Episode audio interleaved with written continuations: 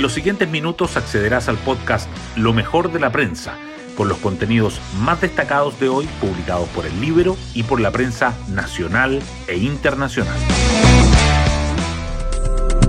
Buenos días, mi nombre es Paula Terrazas y hoy es 16 de junio. El terrorismo se toma la agenda política, desde la cita del presidente Boric con los parlamentarios de la macrozona sur, donde el mandatario les habría dicho, ustedes ven que yo sin tapujos he ocupado la palabra terrorismo, hasta la reunión que sostuvieron ayer los poderes del Estado para abordar los recientes ataques explosivos a infraestructura crítica. En la ocasión se estableció un plazo de 30 días para presentar propuestas de reforma a la ley antiterrorista. Todo esto a puertas de la visita del presidente a la Araucanía. Hoy destacamos de la prensa. Poderes del Estado se dan plazo de 30 días para consensuar modificaciones a la ley antiterrorista. El presidente Boric recibió ayer en la moneda a los representantes del Congreso, el Poder Judicial y las policías para abordar los últimos atentados ocurridos en Valparaíso, Ñuble, Biobío y la Araucanía.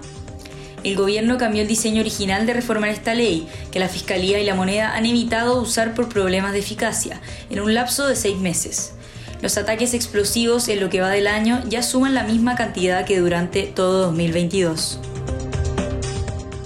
Diputado Mellado reconoce haber grabado y filtrado audio del presidente Boric.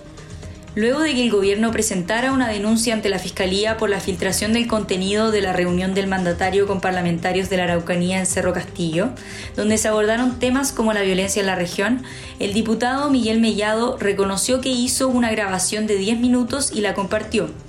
El congresista agregó que no estuvo presente cuando se solicitó no tomar registro del encuentro. Demanda por camas pediátricas subió 158% respecto de los años prepandémicos.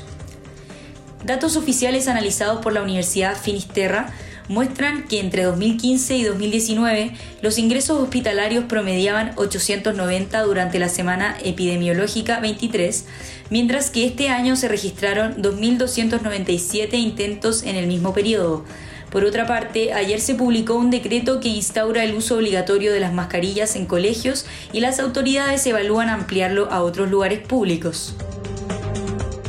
Alumnos de tercero medio fuera del foco prioritario del Ministerio de Educación.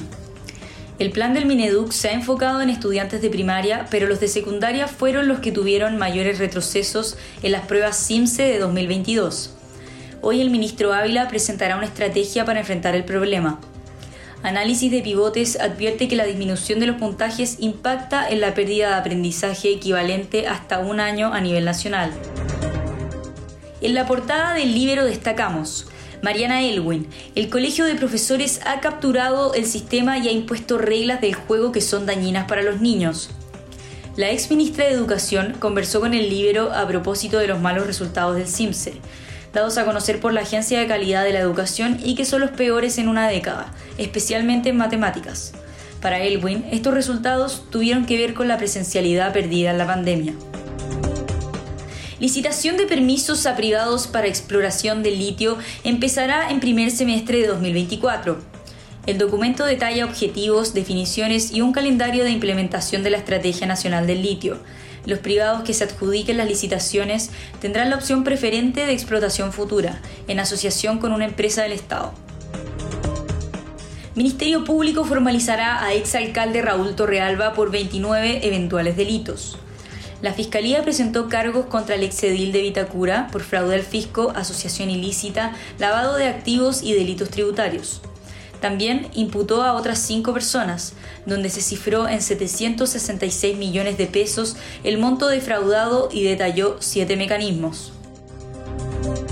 Los primeros cuestionamientos de los consejeros al texto de los expertos. Las comisiones del Consejo iniciaron su trabajo y hubo intercambios que dieron cuenta de nudos que pueden surgir durante el debate. Algunos nombres se empiezan a perfilar como actores clave para destrabar temas que generan mayores disensos. El puter empina a Joaquín Niman en el arranque del US Open. El golfista chileno jugó bien en el green y cerró la primera ronda con dos golpes bajo par, suficiente para ubicarse en el lugar 14. Guillermo Pereira terminó con más uno y quedó en el puesto 56, por lo que hoy deberá trabajar para superar el primer corte. Y así llegamos al fin de este podcast donde revisamos lo mejor de la prensa. Que tengan un excelente día.